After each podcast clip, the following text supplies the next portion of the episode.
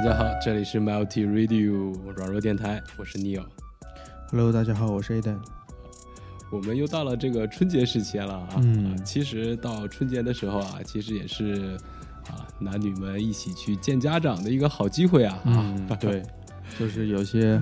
呃，轮到谈婚论嫁的时候嘛，呃，嗯是双方父母因为要结婚了，那么商议在呃聚在一起认互相认识认识，进行一些友好的协商沟通。啊，是，其实互相认识认识就免免不了走动嘛，是吧？就是要送点什么，或者是回点什么、啊。不知道 Aden 觉得，就是如果要是回家见，比如说女朋友的父母的话，会有什么样的一些好的礼物啊？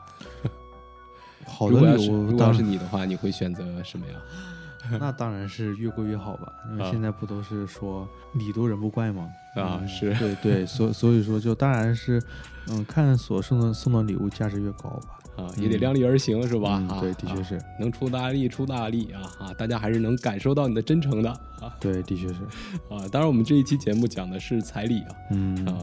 因为前两天有一个嗯比较热的新闻，就是江西的女生她跟上海一个男男生就索要一千八百八十万的彩礼，嗯是。嗯，天价彩礼，而且好像嗯。根据当事人的描述吧，还是一个人家里好多亲戚，二三十个亲戚，每个亲戚都要包十万的红现金红包，啊，亲戚也得送，对，啊亲戚也得送。啊，那确实姑娘看来条件不错哈、或者是男方得经济条件比较好才行啊。对，而且他就是在聊天过程中还透露了，就是女生其实算好了，这是男方整个家庭资产的四分之一。啊嗯，这其实有一点看人下菜的感觉哈。啊，也是这个按比例来的，还不是一个绝对数，对是弹性的啊，有点像这个销售的 commission 佣金一样对啊。你有多少钱，对给我多少钱啊？这其实不仅是之前，嗯，不仅是最近吧出现这个新闻，之前，呃，国内江西地区的彩礼就是高之高，就这个现象已经是，嗯，好多人都知道了。这这其实也是个见怪不怪的新闻吧。啊然后之前我好像看到过类似的新闻，就是，嗯、家里人可能有一个女儿，有一个儿子，然后可能女儿出嫁彩礼就是三十万、四十万左右，然后这彩礼钱用来干什么呢？嗯给父母，然后父母再用这个彩礼给儿子娶媳妇儿、啊娶老婆用，啊啊，这就形成了一种市场的内部循环。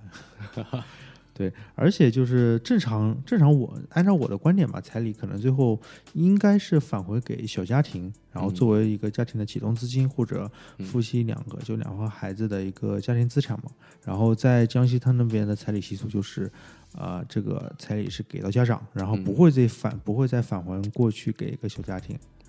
可能还有伏地魔什么的啊，嗯对小舅子啊，对，有小舅子就给小舅子，然后小舅子再同样把这彩礼给到对方，然后啊对方父母也不会再给啊回来，然后这样一转下去，好像就每个人都付出了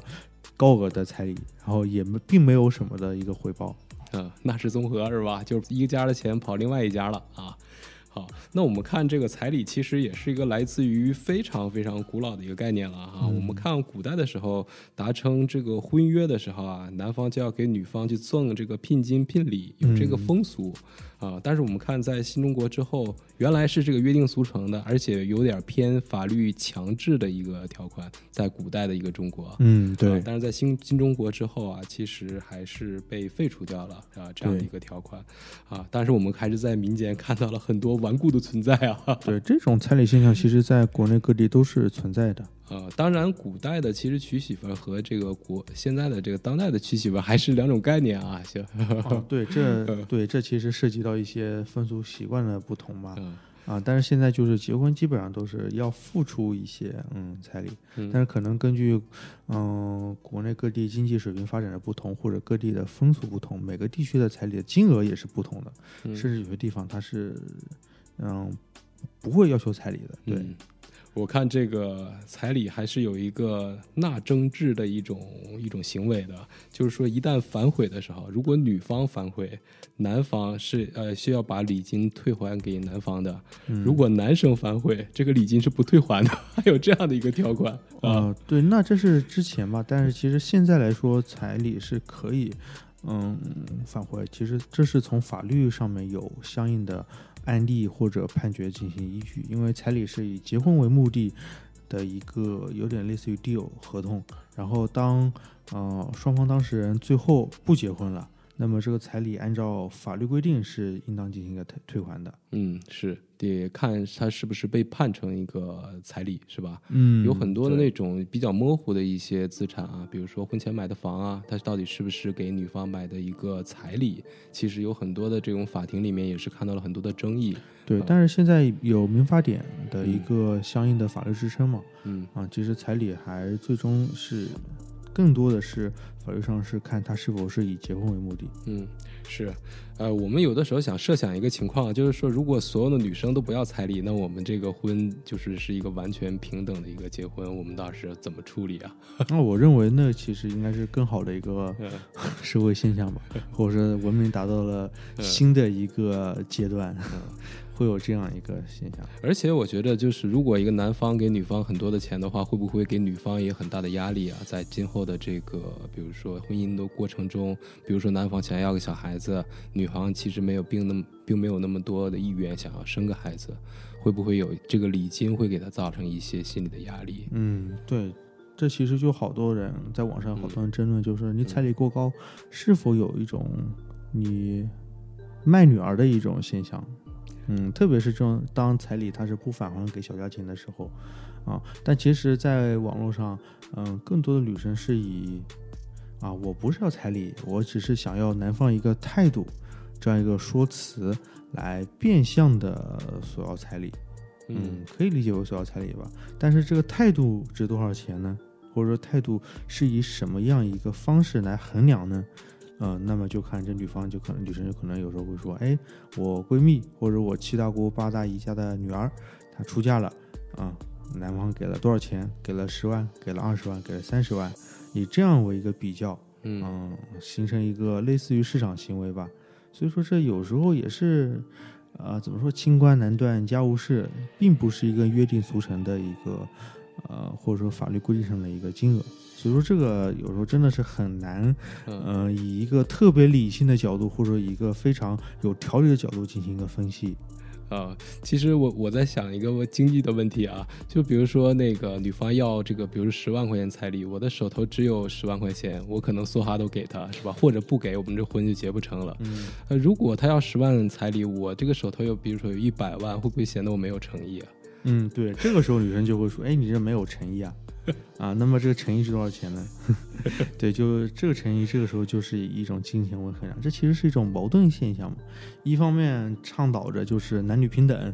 同工同酬，就是在职场上女生可能寻求更多的职场的机会或者晋升的平等性，嗯、或者是在工作环境中。那么在结婚的时候，又会说更加说一说要男方的一个态度，嗯或者说另外一方面，哎，我是女生，我出嫁。啊，所以说男方要给一个彩礼，这其实又嗯跟之前所提到的男女平等形成了一个矛盾嗯啊。然后，嗯，更有甚者会说，哎，我是女生，会说我是嫁给到你家的，以后孩子是跟夫家姓，那么彩礼就变成一个惯性权的一个对等的交换，或者说一个赞助商是吧？对对对冠名权啊，对，的确是。是，呃，所以说，这其实也是一个文化嗯、呃文明发展的过程中必须要遇见遇到的一个痛点嘛。嗯其实我们可以看国外，呃，国外并没有这么多要求说要彩礼啊，或者说在国内结婚丈母娘要必须要买房啊。但其实你也知道，呃，现在国内房价高企，普通的年轻人，嗯、想要通过打工的形式买一套房，甚至要全款买房，其实是一种很很困难的一种，嗯、一种现象嘛。可能有的父母，嗯、有时候在能够帮助孩子。也就是付一个首付，然后后面的房贷还是要，嗯、工作慢慢进行一个嗯偿还的。呃，其实我们这期节目也都是男性视角嘛，因为我和 Aden 都是男性，是吧？嗯显而易见，呃，如果我和 Aden 要如果突然变成了女性的话，如果咱俩没要着彩礼，咱们全村其他的邻居都要着彩礼了，咱俩会不会显得比较廉价呀？或者是没面子，有点？对，的确是这个，其实要看，嗯、你是以什么角度看吧？你如果是以物化女物化的一个角度来看，嗯嗯，你又会这么想，哎，啊、其他人都要彩礼，然后自己出嫁是没有彩礼的，会有一种廉价的视感。嗯但是说，呃，你日子是自己一个人过的嘛，你不需要跟别人进行一个攀比嘛。嗯，呃，当然，我们其实总而言之，一个一个大的方向是彩礼这种东西，其实也约定俗成这么多年，我们并无意去改变它，是吧？有的时候我们也是希望遵照当地的一些看起来比较符合风俗民情的一种形式去给女孩子钱，但是我们可能最后的一个一个归属使用权啊，可能更多的要交给小两口，是吧？对而并不是要给父母啊。对对，其实对于这种的 现现象或这种的方式，我还是能够接受的。呃我我其实对我个人来说，自私一点来讲，我是接受不了彩礼最后是啊、归属使用权是不会给到小家庭的。但是怎么说呢？就是呃，正常来说，结婚嘛，呃，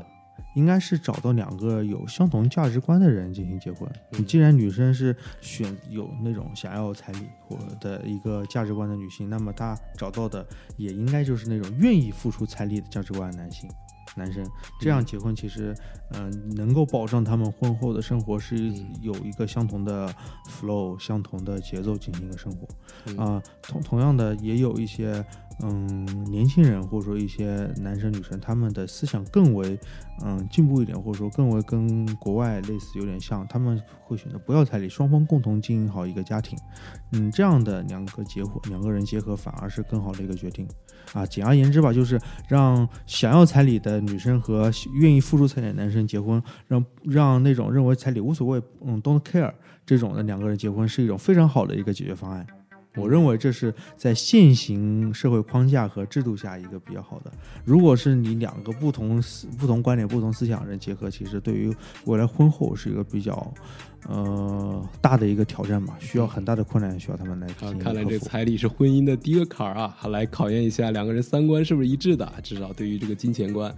啊，我们这边也找到了这个全国彩礼的统计啊，下面是一个平均线的一个值。嗯我们可以看到，这个峰值最高的地区是华东地区啊，就啊山东、江浙沪啊，加上安徽啊，这里面江苏是平均值最高的，是达到了二十万啊，峰值。嗯嗯，如果我们看一下这个最便宜的一个地方吧，最便宜的地方是华南地区，广东、广西、海南、香港、澳门、广西。广西其实是彩礼是最高的，呃，才呃八万，峰值是八万。呃，其实普遍来看的话，其实要彩礼比较高的地区啊，反反倒是有一些比较偏远的地方啊。嗯我发现是啊啊，有一些比如说像安徽啊、甘肃啊、宁夏呀、包括新疆啊，这个彩礼也是都蛮高的啊。嗯。嗯对，其实这种跟那个地区经济发展现状是有一有有一定的关系的啊。正常按照呃网上总结的数据来说，就是嗯经济越来越不发达的地区，它嗯可能所呃所要的一个彩礼的金额也会更高一些。嗯，是不知道这种现象它背后会有一些什么其他的逻辑吧？嗯。当然，我们也不想陷入这个地域黑了。啊、我刚才看一下，黑吉辽其实也是属于这种彩礼比较高的一个地区嗯啊。嗯。啊，所以说并不是经济发展的高，然后两家一起有一个 synergy，有一个共同做生意啊，或者是希望这两个孩子过得不那么辛苦，然后组成了非常多的彩礼，而并不是这样的一个现象，更多的是一个相对一个比较普通的家庭的一部分的钱转移到另外一个相对比较普通的家庭。嗯，对，因为本身中国，嗯，社会都是父母不管在外面怎么打拼，最后的呃心血也好，财产也好，也都是给孩子嘛，为了孩子而奋斗。所以说，我认为彩礼这个现象更像于是，呃，两个家庭，然后你延伸出或者合作产生第三个家庭，然后给一定的启动资金，然后让小两口两个人，嗯，未来能够把生活经营的更加红红火，日子一天过得比一天好。这种是表达人们嗯，就普遍中国人的一种美好的期望。啊，对，本来是个好彩头，千万不要把它搞变味儿了，是吧？嗯，对，的确是。呃，而且现在这个房子、车啊，也都是出奇的贵啊，尤其房子对，啊。如果要是男方在承担房子、车啊或者装修啊，再加上这个礼金的话，嗯可能对于一个家庭来讲就比较困难了，比较困难啊。所以说，大家也都可以将心比心啊，换位思考一下。那我们其实现在也有很多那种快要结婚要商量彩礼钱的这个年龄的年轻人啊，我不知道作为我们两个啊，相对来说岁数稍稍大大一点的人啊，有没有什么比较好的建议啊？我认为建议就是，嗯，首先找对象肯定先不仅是始于颜值嘛，然后还有一句话叫忠于人品，就是你在谈对象这过程中啊、应当探选对方是否是拥有跟你相同或者类似价值观的。啊，嗯，如果是有同样的价值观，那么双方沟通就能保持在同一个步调上面。那么在这之后就可以协商，因为每个人的财力不同嘛，有的家庭可能能负担更多的，啊，买了房之后还有余力啊，进行彩礼的一个分配。另外，有些家庭其实更多的普通人来说，啊，光买房就足以掏空六个钱包了，啊，所以说这其实基于双方的一种，呃，自身财力的一种协商，而不是你单纯为了彩礼你而去导致借贷，这这这其实是并不好的。嗯，对，没必要是吧？啊，没有必要。你最后不管怎么的，感觉两个人心对要多要好，最后还是为了生活嘛。啊，是啊，好的。那我这边给到一个建议，就是说见你家长的时候，我们就客客气气的，但是也要坦诚相待，是吧？如果我们女方这边会有一些彩礼的要求的话，我们就坦白的跟他说，是吧？我们现在啊，你想要多少，然后我们这边可以承担多少，然后我觉得什么价钱可能是一个 fair price，说出来自己的诚诚意吧。嗯。其实彩礼在如果不是卖姑娘的前提下啊，其实彩礼也是一个 test drive 是吧？一个 proxy 看一下男方对于我女儿的一个喜爱程度啊、重视程度啊，嗯，是吧？有的时候其实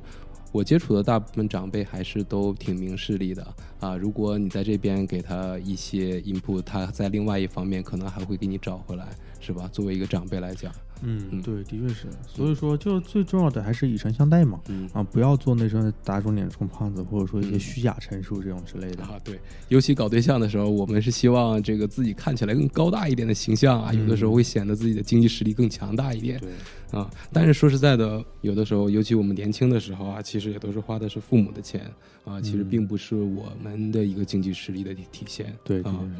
有的时候我们花这个，如果花父母的钱觉得理所应当的话，其实父母也是蛮亏待的。嗯。行，那我们最后也是献上一首歌啊，叫《爱人》，来自于大宽的，非常好听的一首歌，非常甜蜜的一首歌。我们也是希望很多的年轻的 couple 可以很好的走向婚姻殿堂。对，也祝愿天下有情人终成眷属。对，也祝愿在座的听众朋友，如果有即将面临嗯谈论彩礼或者即将走入婚姻殿堂的各位听众，一切顺利，未来生活越来越好。是的，好，拜拜，拜拜。看不一样的月光，他安静的收拾行囊，不害怕贫穷流浪，只为了在他身旁。他从不会说谎，他。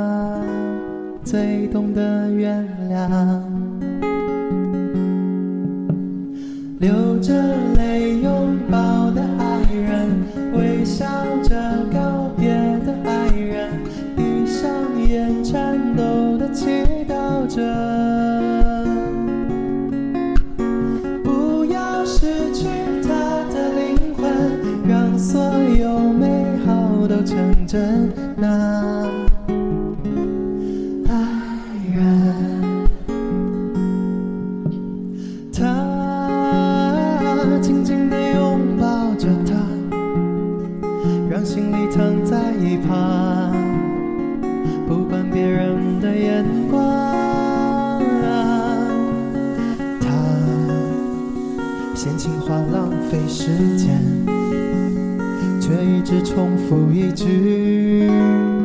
我等你回来那天。他坚定不慌张，他从不曾遗忘。都会唱吗？流着